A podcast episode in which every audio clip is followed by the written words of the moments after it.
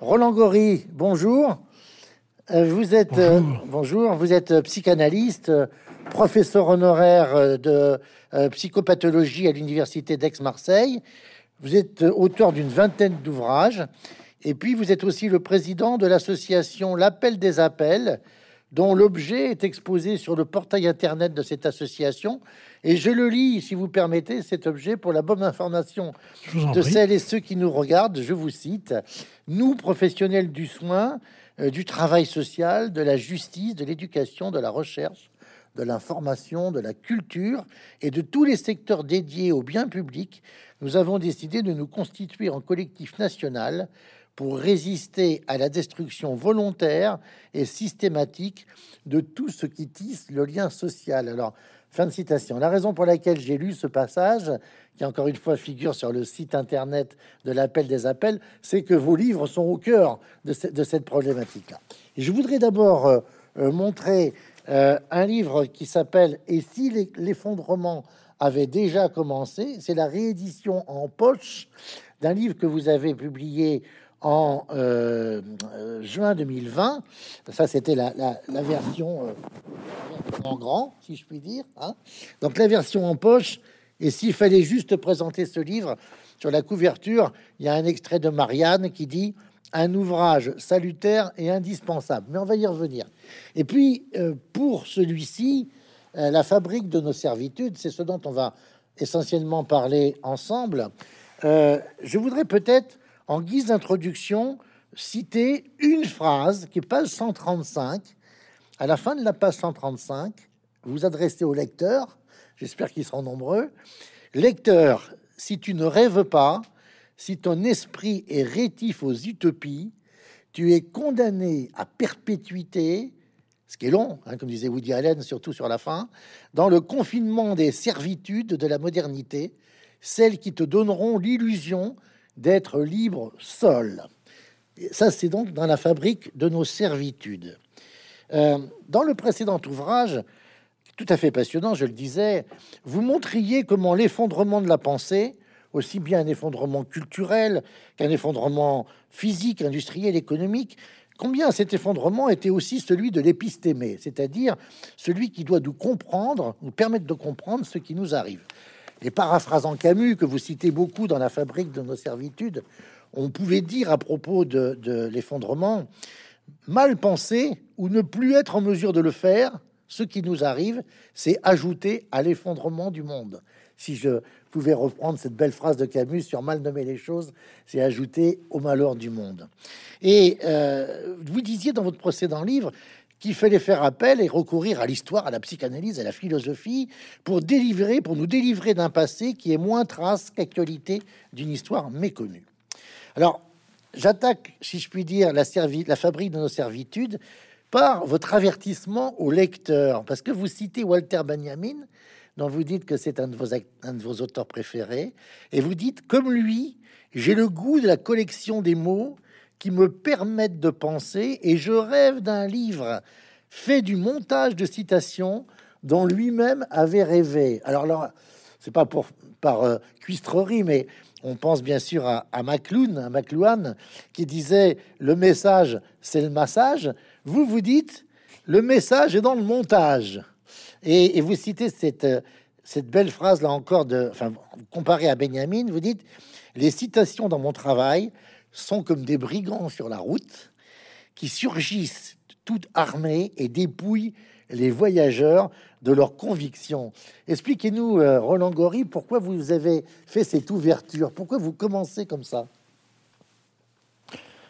Eh bien, parce que souvent, euh, que ce soit les, les, journalistes ou que ce soit mes lecteurs, voire euh, mes éditeurs, on me reproche de citer. Alors c'est vrai que l'époque n'est pas la citation. Pour une raison relativement simple, c'est que l'époque méconnaît la dette qu'elle entretient avec son passé.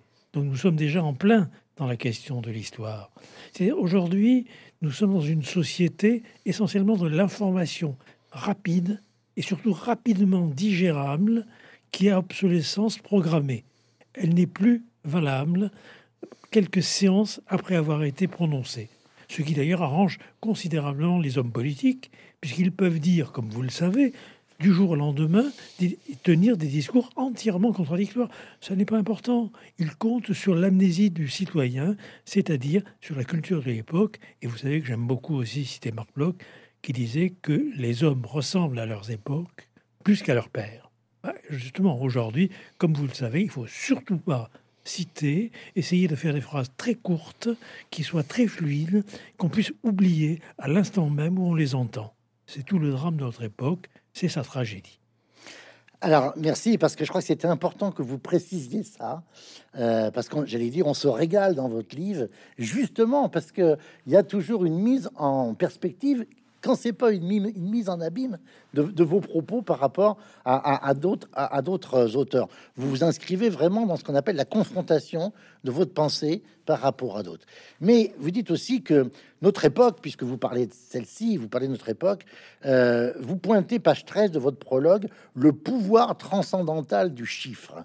Et vous, dites, je ne dis pas que toutes les données chiffrées, vous faites allusion à tout ce qu'on nous donne en ce moment sur la pandémie, sont sans intérêt, Simplement, à leur accorder un pouvoir transcendantal, on cache le vivant, le singulier, le particulier, les drames des existences sociales et subjectives. Alors, je voulais quand même vous poser la question, dans une société ou dans nos sociétés organisées complexes, où certes l'individu est essentiel désormais, mais où on a des masses, comment faire pour que le chiffre se fasse cher?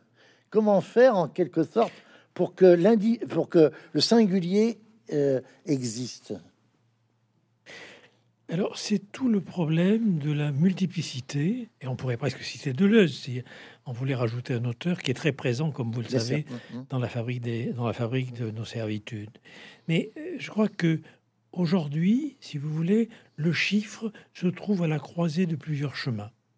Le premier de ces chemins, c'est qu'il constitue le moyen par lequel on donne des ordres sans en avoir l'air, comme si les chiffres étaient objectifs à eux-mêmes et quasiment ventriloques, parlaient pour eux-mêmes.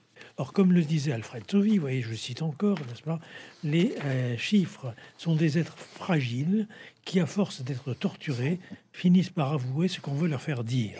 Et vous le savez bien, et nous le voyons en permanence dans le mode de gouvernement de nos démocraties euh, libérales, n'est-ce pas Faute d'une autorité conféré par la souveraineté populaire, c'est-à-dire la loi, le débat démocratique, eh bien, on gouverne par les nombres, on gouverne par les chiffres, c'est-à-dire on gouverne par un pouvoir normatif en demandant surtout aux gens de ne pas savoir comment ces chiffres ont été fabriqués et comment ils ont été interprétés. Parce que le problème majeur, il est là. Ça, c'est une des lignes qui euh, nous conduit à ce carrefour que constitue aujourd'hui le gouvernement par les chiffres. L'autre point, c'est que, bien évidemment, euh, les chiffres, c'est un peu l'interface qui se trouve partagée entre les sciences objectivantes. Vous voyez, je dis objectivante, je ne dis pas objective, parce que bien évidemment, on peut revenir sur cette question de l'objectivité qui parfois est le masque, je dirais, de l'imposture. De, l'objectivité, de l'objectivité ou de l'objectivation. Les, les, deux problèmes se posent. Mm, mm. Voilà, c'est la raison pour laquelle je me permets de parler de sciences objectivantes mm, davantage que de sciences objectives. Et d'ailleurs, si on voulait encore citer un autre auteur, cette fois Georges Canguilhem, comme vous savez, épistémologue, médecin, euh, philosophe, n'est-ce pas Il disait il n'y a pas de pathologie objective, il n'y a que des pathologies objectivées. C'est-à-dire qu'il faut un dispositif, quel qu'il soit, n'est-ce pas, que ce soit l'imagerie médicale, que ce soit l'examen médical, il faut un dispositif pour faire apparaître quelque chose comme un phénomène à observer et à noter. L'autre point extrêmement important, c'est que ce souci de l'objectivation, qui est, qui est propre, comme vous le savez, n'est-ce pas, aux sciences de la modernité, aux sciences modernes, n'est-ce pas, aux sciences galiléennes et post-galiléennes, pour aller vite, n'est-ce pas, eh bien, euh, il, le partage, ce goût du chiffre, avec autre chose qui n'est rien d'autre que le mercantilisme d'abord et les différentes versions du capitalisme ensuite. C'est-à-dire qu'il y a une espèce d'alliance objective, comme disent les marxistes, entre les sciences objectivantes et les économies, euh, néo, les économies capitalistes que nous appellerons aujourd'hui capitalisme néolibéral, mais nous reviendrons peut-être sur cette question. Donc, si vous voulez, c'est comme s'il y avait tout un faisceau d'intérêts qui nous conduit aujourd'hui à faire prévaloir le chiffrage sur la parole. Or, la parole, c'est la condition même de l'invention de la démocratie, pour parler là encore comme Claude Lefort. Vous voyez, je ne suis pas en manque de citations et je pourrais encore en décliner quelques-unes d'ici la fin de notre interview. Mais je trouve ça tout à fait. C'est un point... allez-y, allez-y, allez-y. C'est un point qui est extrêmement important et vous comprenez bien à ce moment-là ma référence à Benjamin, puisque euh, je suis psychanalyste, vous l'avez dit, personne n'étant parfait, euh, davantage que philosophe, mais Benjamin nous apporte une thèse essentielle, c'est-à-dire que le drame de notre époque, dont justement, dit-il, le fascisme est la vérité, le drame de notre époque, c'est qu'il y a une dissymétrie entre les progrès de la technique, les progrès de l'industrie, les progrès de l'économie, les, les, progrès des sciences, c'est une évidence, et la capacité de les intégrer socialement et psychiquement. Et le drame de notre époque, c'est que nous n'avons pas en quelque sorte été capables d'inventer un ordre social à la hauteur même des progrès technologiques, industriels et scientifiques que nous avions pu faire. C'est-à-dire que nous avons fait comme si la sagesse suivrait l'émancipation que pouvait nous procurer justement le progrès des techniques et des sciences. C'est faux. Et de par ce déséquilibre, nous en venons à un certain nombre de crises à la fois politiques, sociales et culturelles. Alors, euh, c'est un point tel, cette, euh, dire, cette, euh, cette passion immodérée pour les chiffres, c'est-à-dire pour ce que vous appelez très bien la traduction statistique. Je pensais aussi, d'ailleurs, en vous écoutant, vous citez Sauvy, mais à cette autre phrase de d'Israéli qui dit il y a les mensonges, les fiefs mensonges et les statistiques encore au-dessus. Hein. Bon, euh, et vous citez, vous évoquez l'empereur de Chine dans le conte d'Andersen, écrit en 1837. C'est pas nouveau, hein. c'est c'est presque c'est pas, pas très longtemps avant d'Israéli justement, hein, qui préféra l'oiseau automate au vrai rossignol. Le premier permettant, dites-vous, de savoir ce qui va suivre, alors que le, second, le vrai, avec le second, avec le vrai rossignol, on ne peut jamais prévoir. Et vous écrivez alors, nous avons lâché la proie du vivant pour l'ombre des algorithmes. Mais j'allais vous demander, sans vous taquiner, on nous a pas laissé le choix. Oui, c'est vrai, mais d'une certaine façon, nous avons consenti à cette aliénation. Nous avons consenti dans la mesure où la modernité, nous apportons une espèce de discordance des temps. C'est-à-dire, n'est-ce pas, la modernité, le moderne, disait Baudelaire, c'est le fugitif, le transitoire, le contingent. Il y a là quelque chose d'absolument affolant. C'est à la fois tout à fait merveilleux, puisque l'avenir, en quelque sorte, ouvert, comme la démocratie, il est à inventer, à construire, mais en même temps, c'est affolant.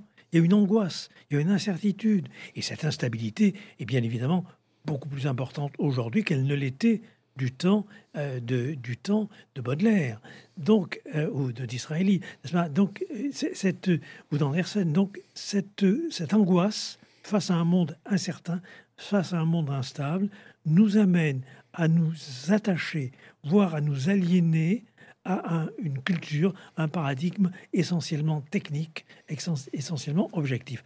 Or, Or, c'est le point très important, je ne suis pas technophobe, je ne récuse pas les chiffres, je ne récuse pas les statistiques. J'étais plutôt d'ailleurs bon étudiant en statistiques euh, quand j'ai fait mes études et j'adore encore une fois les probabilités. Le problème, il n'est pas là. Il est que d'une certaine manière, il nous faudrait aujourd'hui être capable à la fois d'utiliser les prouesses technologiques et notamment les prouesses que nous permettent les algorithmes, les nouvelles technologies et en même temps ne pas lâcher l'essentiel de notre rapport au monde, c'est-à-dire au vivant. Vous vous souvenez de cette phrase du poète philosophe Édouard Lisson, n'est-ce pas? Euh, Rien n'est vrai avec un grand V, tout est vivant. C'est-à-dire que nous sommes rattachés au monde, et si nous lâchons notre lien, notre cordon ombilical avec le vivant, avec la nature, nous la nature dans laquelle nous sommes inclus. Nous ne sommes pas face à la nature, nous faisons partie de cette nature. À ce moment-là, nous risquons de tomber dans différentes formes de rationalisme morbide.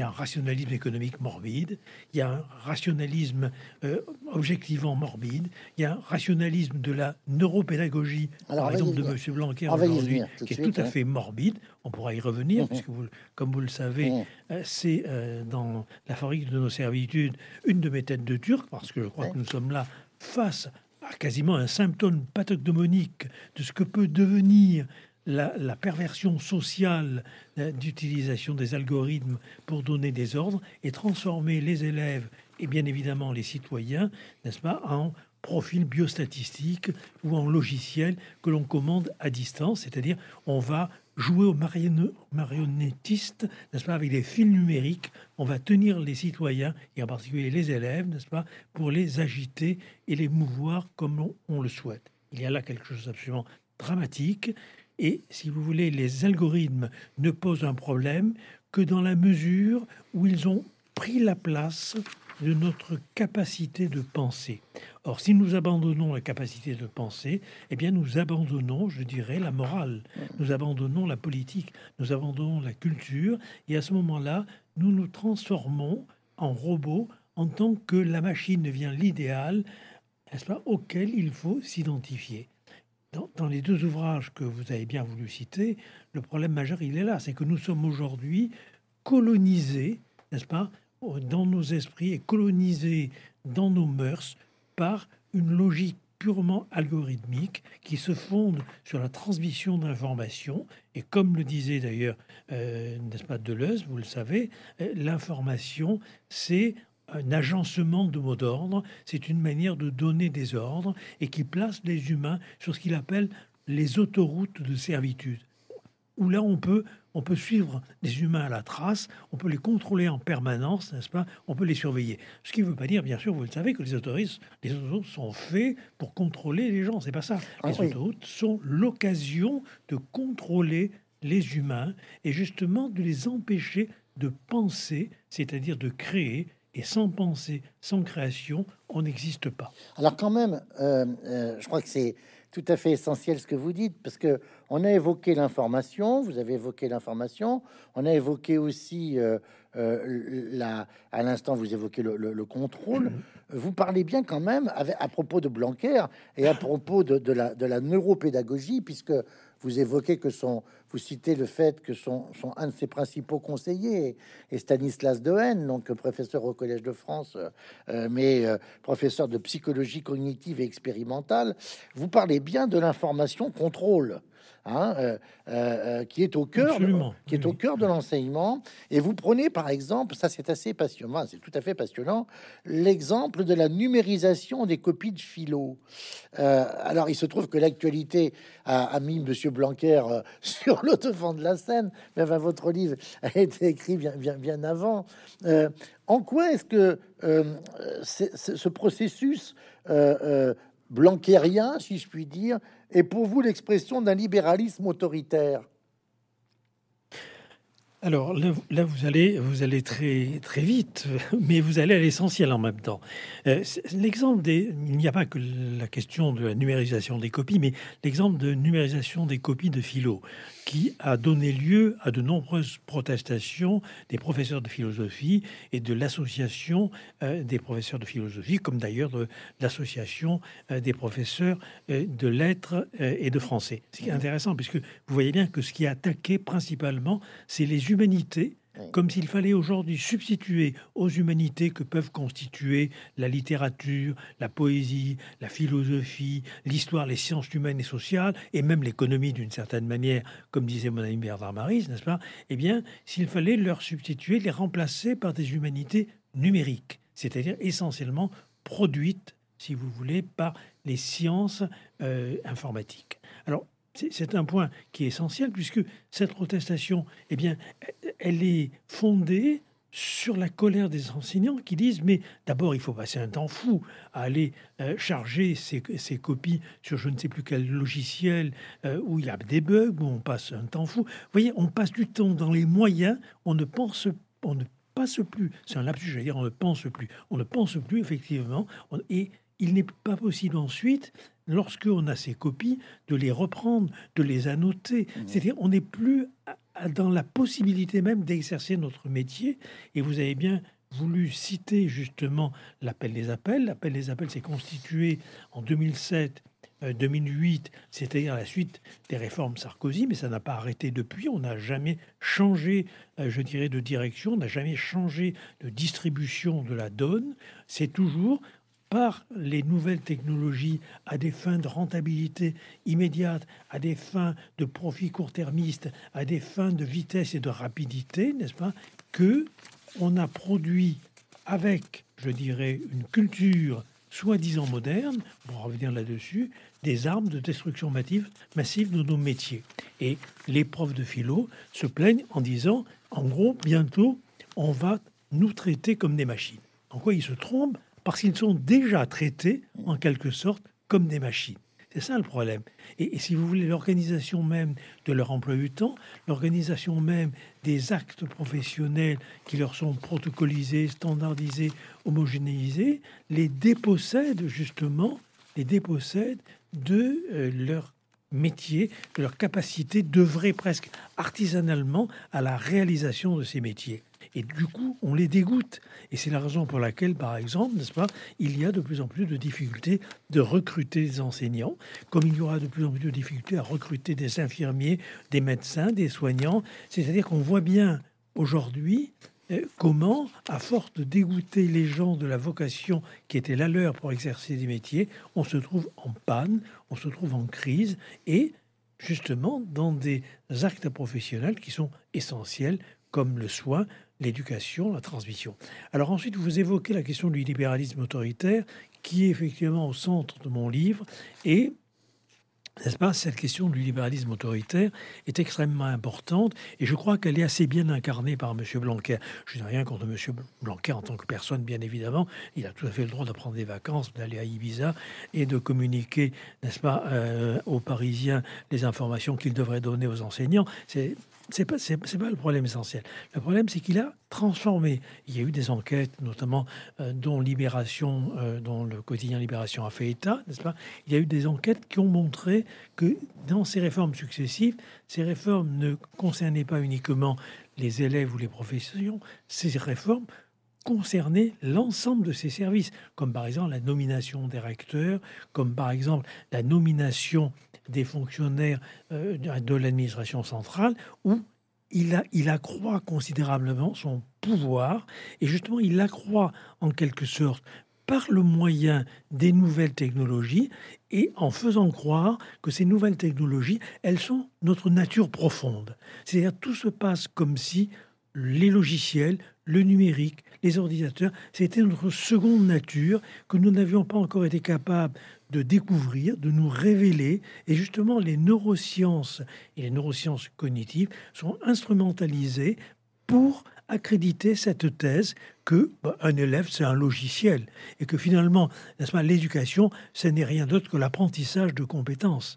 et que par conséquent il suffit d'avoir une moyenne des notes pour par exemple intervenir auprès des établissements scolaires ou intervenir auprès des professeurs pour les amener pour leur apprendre à corriger autrement les copies euh, qu'ils analysent depuis des décennies. Il y a là un problème majeur. Vous avez en gros une administration centrale qui est comme le marionnettisme dont je parlais tout à l'heure, qui tire les fils du numérique pour mettre tout le monde en esclavage. Alors ce libéralisme autoritaire, pourquoi il m'intéresse? Il m'intéresse parce qu'il advient dans les années 1930, et vous qui êtes euh, professeur de sciences politiques, vous le savez encore mieux que moi, n'est-ce pas Il advient dans les années 1930 avec Karl Schmitt, avant que Karl Schmitt ne se rallie au nazisme, par un certain nombre de déclarations où il dit en gros que nous n'avons pas été capables de tirer profit des démocraties libérales, qu'elles sont en crise et qu'il convient par conséquent de, de durcir l'État, d'avoir un État fort vis-à-vis des citoyens et de faire en gros de l'exception la règle. Ça faut reprendre aussi un mot de Benjamin, vous le savez, puisque il est son discours notamment est déconstruit par euh, quelqu'un qui est, qui est qui est en rivalité, vous le savez, avec lui, et qui montre justement qu'il y a là, dans ce discours de Karl Schmitt, à savoir, il faut un État très fort avec les citoyens, mais qui soit très faible avec les marchés. C'est-à-dire qu'il faut laisser l'économie et les marchés se développer selon une libre concurrence et n'être dur de manière étatique qu'avec les citoyens. Et il me semble qu'aujourd'hui, nous retournons à cette forme de libéralisme autoritaire qui est toujours, qui, qui naît d'une certaine façon de la crise de la culture des démocraties libérales, c'est-à-dire de la difficulté de pouvoir concilier, je dirais, l'égalité et la liberté. C'est un grand défi, et à un moment donné, l'effondrement de la pensée libérale constitue l'humus à partir duquel peut pousser et se construire justement les différents régimes totalitaires, que ce soit le régime fasciste, que ce soit le régime nazi ou le régime bien sûr stalinien. Et le libéralisme, le libéralisme autoritaire, il est la part intermédiaire entre la crise des démocraties libérales agonisantes, nous y sommes un peu quand même, pas totalement mais un peu, et l'émergence, si vous voulez, des nouvelles formes de fascisme. C'est ça le problème. C'est-à-dire, en gros, c'est au centre de ces deux derniers bouquins, mais aussi des précédents. C'est-à-dire que je pense que nous sommes progressivement dans euh, un totalitarisme culturel. C'est pas un régime totalitaire, mais c'est un totalisme culturel, c'est-à-dire la prescription de normes qui régissent le comportement des individus, ce qui rend conciliable l'individualisme de masse et en même temps, si vous voulez, les différentes versions du capitalisme, puisque c'est assez compliqué, il n'y a pas qu'une forme de capitalisme, il y en a plusieurs. Aujourd'hui, nous sommes, comme vous le savez, dans un capitalisme financier où justement l'intelligence artificielle constitue une des substances euh, qui, euh, qui, qui, est au cœur euh, le capitalisme cognitif qui est au cœur justement de l'exploitation de l'économie marchande. Alors, euh, je vous ai laissé développer euh, euh, longuement hein, tout cet aspect parce qu'effectivement, on voit bien qu'on est au cœur et, en vous écoutant, je, pensais aux nombreuses références, aux outils que vous utilisez, aussi bien Claude Lefort hein, que Cornelius Castoriadis, hein, bien sûr, dans, dans l'imaginaire, et puis aussi euh, euh, Zev Sternel à propos du fascisme à la française. Et vous voyez, je pense, pourquoi j'évoque cet aspect. Euh, c'est parce que vous, vous, dans un chapitre judicieusement euh, titré Habiter est un habitus, hein, vous évoquez le Corbusier. Et, c'est tout à fait passionnant. Alors, le Marseillais que vous êtes, j'allais dire, est bien placé pour nous, j'allais dire, pour nous parler de la, de la maison du Fada, comme, comme je crois on dit, on dit à Marseille à propos de, de la cité radieuse. Hein. Euh, mais, mais, vous ajoutez, les structures sociales de l'urbanisme et de l'habitation sont intériorisées comme structure mentale, cognitive, symbolique. C'est là que vous évoquez le Corbusier et, son fonctionnalisme. Et, et, vous avez une phrase, page 109, et après, on abordera en deuxième partie, parce qu'il nous reste à peu près une dizaine de minutes, on abordera, euh, euh, euh, on abordera, ça va vite, on abordera ce que vous appelez les échappatoires et les marronnages. Ça, c'est très, important. Mais je, je, cite ce que vous dites à propos de Le Corbusier. Il faut prendre la mesure de cet imaginaire d'un homme utile et fonctionnel dans un monde où les nouvelles technologies pourrait accomplir les rêves du Corbusier. On voit bien que ça s'inscrit quand même, ce que nous vivons, dans un terreau qui a pratiquement 80 ans aussi. Oh, oui, et même, même plus d'un siècle. Euh, puisque euh, l'idée, alors là, nous n'avons pas le temps de, de, l'aborder ou du moins bien, de le développer. C'est bien, expliqué dans le livre. Hein. Oui, oui. Mais si vous voulez, euh, d'une certaine façon, euh, l'idée, l'idée des, des, premiers, des premiers de cordée, euh, l'idée que la concurrence est finalement ce qui va rendre euh, le marché meilleur. toutes ces idées-là, nous les avons avec Herbert Spencer, vous le savez, le darwinisme social, sauf que c'est pas c'est pas Darwin parce que Darwin, comme vous le savez, lui, euh, il en appelle à des instincts sociaux régulateurs justement euh, de l'évolution des espèces, d'une combativité générale des espèces pour la sélection des meilleurs. Non, c'est Spencer, Spencer qui finalement est d'ailleurs euh, recyclé par les nazis puisque son idée c'est que il faut laisser faire la nature, elle va sélectionner les meilleures cellules, les meilleurs individus, les meilleures sociétés, les meilleures races.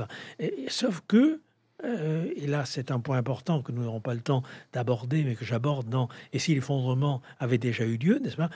Sauf que euh, c'est cette idée-là euh, d'une sélection par la concurrence, elle n'est pas simplement recyclée par les nazis, elle est aussi au cœur de l'anthropologie néolibérale, c'est-à-dire il faut laisser faire les marchés et faire en sorte que l'État non pas n'intervienne plus, ça, c'est les physiocrates, mais avec les, néolibéraux, que l'État lui-même se modèle et s'aligne sur les valeurs du marché. C'est-à-dire qu'il y a une hybridation qui conduit l'État à trouver dans les marchés le miroir à partir duquel il doit façonner son image et celle de ses services publics. C'est le problème, vous voyez, c'est le problème essentiel. Donc, cette, thèse du darwinisme social, cette thèse spencerienne, dont vous vous souvenez que Walter Benjamin disait à propos de Spencer, n'est-ce pas, qu'il était d'un optimisme criminel et il parlait d'une cervelle monstrueusement rétrécie. Ça vous donne tout, de suite, n'est-ce pas, le point de vue que Benjamin pouvait avoir sur Spencer. S'oppose à un autre courant que je développe dans l'ouvrage également, qui est le courant des solidaristes, fondé sur la dette sociale, fondé justement sur le, le quasi-contrat, fondé sur la solidarité. Et, et je crois que c'est ce point-là que nous retrouvons euh, aujourd'hui, n'est-ce pas, de, depuis, je dirais, le début de la modernité, c'est-à-dire cette espèce d'affrontement entre, d'un côté, on va dire, ceux qui prônent la sélection par la concurrence. Or, comme disait Paul Valéry, la concurrence produit sans doute le moindre coût, mais pas forcément la meilleure qualité. C'est vrai des objets, mais c'est vrai aussi de nos vies, n'est-ce pas, contre ceux qui se réclament d'une justice sociale, qui se réclament d'une solidarité, qui se réclament d'une fraternité qui permettent en quelque sorte de partager et de cultiver la vulnérabilité humaine. Alors, nous en arrivons à Le Corbusier. Eh bien, Le Corbusier, lui, il a choisi son camp. Le Corbusier, il est du côté, en gros, de concevoir, de ceux qui conçoivent la ville comme étant le lieu où on fait des affaires. Et donc, toute la politique de l'espace doit être aménagée de telle façon que ça doit faciliter le fonctionnalisme, l'utilitarisme. Mais ça, c'est monstrueux, parce que l'utilitarisme, ça veut dire que la vérité ou celui qui a raison c'est celui qui a gagné. Mhm. Et comme disait Camus dans un très beau texte que je cite, qui s'appelle La crise de l'homme de 1946, mais alors si on pense comme ça, ça veut dire que notre rationalisme est devenu un nihilisme, et qu'est-ce qu'on aurait dit alors si Hitler avait gagné la guerre mhm. Qu'il avait raison, qu'il était moral. Vous voyez, donc c'est ça le problème. Donc je sais bien que nous n'avons pas le temps de le développer, mais je crois que c'est un point très important, et je cite aussi Henri Lefebvre, à savoir que la politique de l'espace est le lieu où se matérialise la culture d'une société. Et Henri Lefebvre a une idée géniale, à mon avis, qui n'a pas été suffisamment remarquée, c'est quand il dit que si les révolutions marxistes ont échoué, c'est parce qu'elles n'avaient pas de politique de l'espace pour matérialiser en quelque sorte les révolutions symboliques qu'elles proposaient. Ça, je crois que c'est un point qui est extrêmement important. Donc oui, pour moi, euh, c'est clair.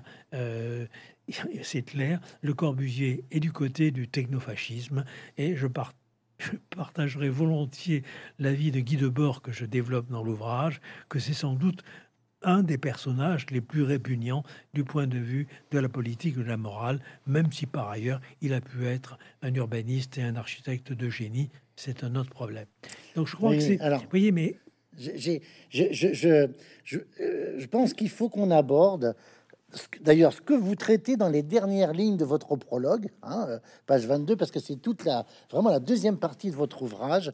Vous je vous lis, hein, euh, l'utopie n'est pas un monde nouveau déplacé dans un temps ou un espace éloigné, elle est aux confins de la langue, dans la spirale infinie des tropes du langage, au bord de nos actes de parole, le récit, la fiction, le conte, la littérature ont toujours dans l'histoire des servitudes constitué des voies d'émancipation, des formes de marronnage pour sortir de l'esclavage. Alors d'un mot, moi je sais ce que c'est que le marronnage, mais expliquez-nous euh, l'origine du, marronnage, puisque ça renvoie évidemment clairement à la créolité et, à chamoiseau et à glissant. Euh, dites-nous ce que c'est que le marronnage. Alors, le, marronnage, euh, on suppose que l'étymologie vient d'un mot espagnol qui voulait dire marron, les cimes, c'est-à-dire que c'était les lieux où les esclaves noirs fugitifs qui donc s'étaient échappés des plantations euh, où ils étaient bien sûr utilisés comme main-d'œuvre. Hein, mais Benjamin dit aussi que peut-être nos manufactures modernes ne sont que des nouvelles formes euh, de plantation euh, avec des esclaves que nous serions. bon, on pourra revenir sur cette question. Donc, le, marronnage, c'est en gros ces communautés d'esclaves fugitifs. S'ils étaient rattrapés, vous le savez, ils étaient mutilés, pendus, tués, torturés, etc. Et ils vivaient bien sûr de rapines, ils vivaient bien sûr, ils, ils étaient dans des sortes de ZAD, quoi, hein, de, euh, de zones euh, en quelque sorte de repli. Euh, alors, ce qui est intéressant avec Chamoiseau, moi j'aime beaucoup Patrick Chamoiseau, vous l'avez compris, il y a des auteurs que j'affectionne, plus particulièrement dans cet ouvrage que dans les précédents. C'est Patrick Chamoiseau, c'est Edouard Lissan, c'est Achille Mbembe aussi, n'est-ce pas? Eh bien, il, il, montre bien qu'il y avait une autre forme de, de, fuite, une autre forme d'échappatoire de la langue utilitaire des maîtres. C'était les chants, c'était la danse, c'était, euh, vous voulez, les récits, les contes, ou peut-être en caviardage, peut-être en contrebande, il pouvait faire passer dans la communauté des esclaves les messages qu'il ne pouvait pas dire ouvertement.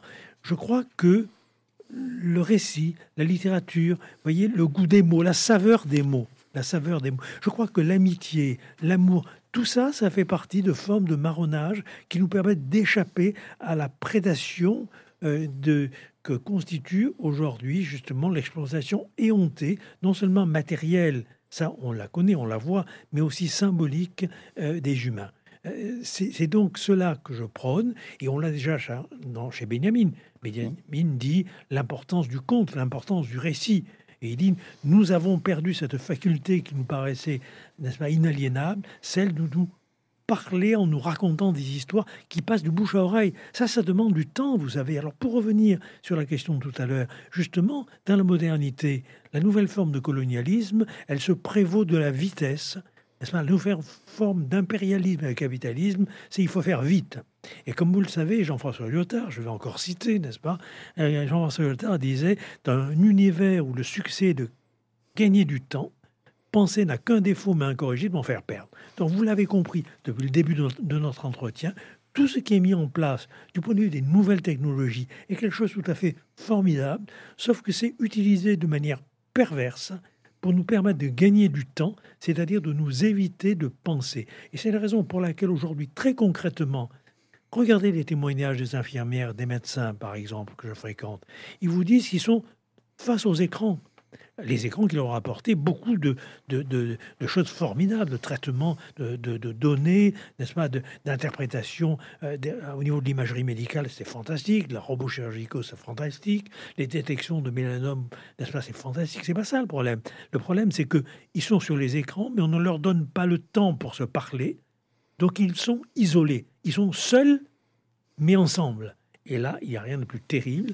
Et là, il y a quelque chose qui est vraiment d'une violence terrifiante et qui est, si nous pouvons reprendre le premier livre dont vous avez parlé sur l'effondrement, qui témoigne justement que, cette, que ce paysage humain que nous constatons à l'hôpital, que nous constatons à l'université, que nous constatons, si vous voulez, dans les champs de culture, comme dans les cours de justice, ce paysage-là, il n'est que la matérialisation d'un effondrement de nos catégories symboliques qui ne nous permettent plus d'appréhender le monde. Et je crois que l'utopie, les utopies, mais en tant que, vous l'avez dit, en tant qu'habitus, pas, pas le projet mmh, mmh, mmh. utopique des lendemains qui chantent, pas les romans utopiques, n'est-ce pas, à la Fourier, etc. Mais l'utopie, au bord de toute situation, essayer d'exploiter l'inédit, essayer de transgresser les évidences, arriver à sortir du vide formulaire. Il faut, comme dit Édouard Glissant, que nous puissions renverser le gouffre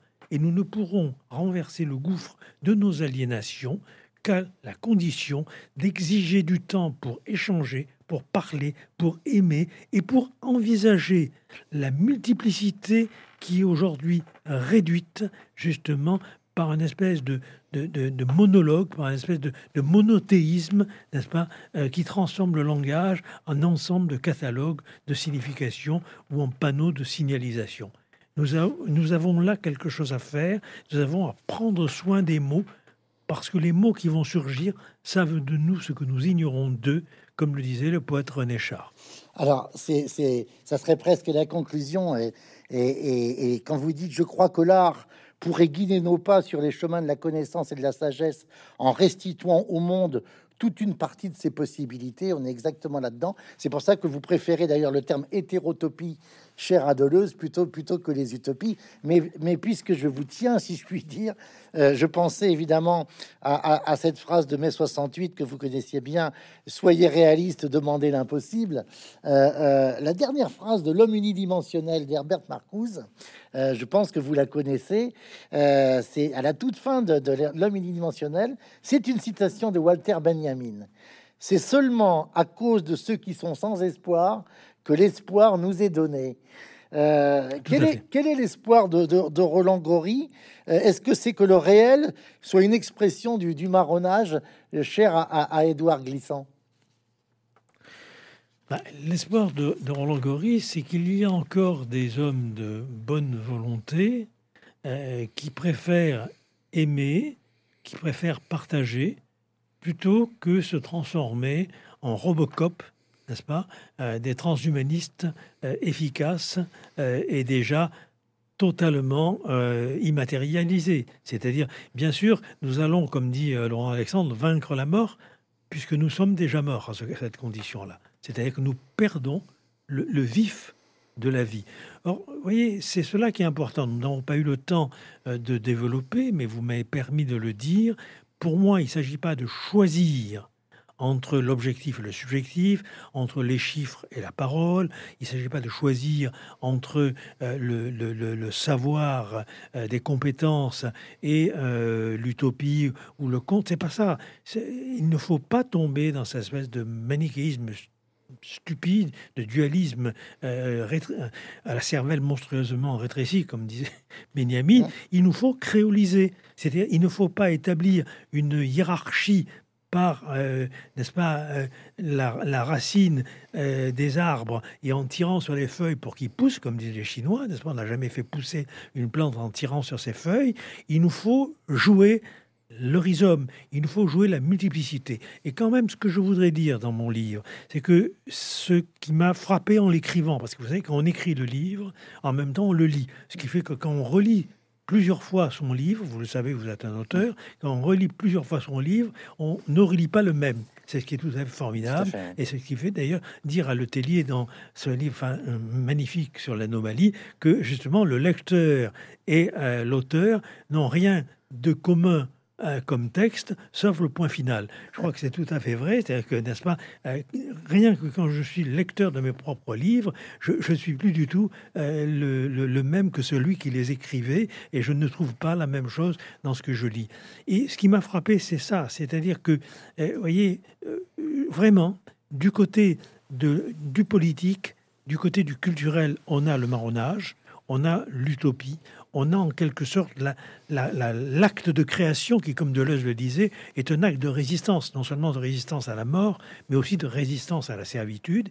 Et puis, ce qui est très frappant, c'est qu'on s'aperçoit, n'est-ce pas, qu'il y a de notre côté les découvertes scientifiques et j'en parle beaucoup dans le dernier ouvrage, les nouvelles découvertes scientifiques comme celle de la physique relativiste ou de la physique quantique, qui nous montrent d'abord le lien étroit qu'elles entretiennent avec ce concept de complexité, ce concept de rhizome, ce concept de multiplicité, ce concept qui fait exploser toutes les significations stupides au nom desquelles aujourd'hui, soi-disant par la science, on nous a servi, c'est-à-dire comme l'objectivation, etc., les chiffres et autres. Au, au, contraire, ce que nous montrent justement, si vous voulez, les vraies sciences modernes, les vraies sciences, les vraies découvertes scientifiques nous permettent de communiquer comme nous le faisons, qui nous permettent de vivre avec les nouvelles technologies, ces, physiques-là, bah, justement, elles sont d'abord extrêmement inspirées de poésie et elles sont très poétiques. Il faut, il faut lire, il faut lire